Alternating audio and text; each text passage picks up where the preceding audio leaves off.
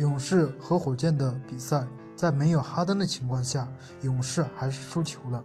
杨毅指出，本场比赛勇士队的输球有多个疑点。第一点，勇士队前四分钟被打成十五比零，科尔却根本没有想过要叫暂停。如果这是一场季后赛，科尔早就急了。第二点，眼看着火箭针对考辛斯去打，科尔也没有做出任何表示，而且。坚持让考辛斯打了二十六分钟，我觉得勇士队不存在放不放水的问题。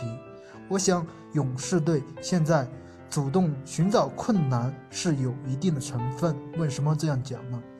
勇士走在三连冠的路上，无论球队还是球迷都有些劳累，都有些困倦了，所以他们要寻求更多的困难。在面对这些困难时，他们才会有危机感。到季后赛，面对等等问题，他们才会沉下心来去面对。你觉得呢？欢迎大家踊跃点赞评论，谢谢大家。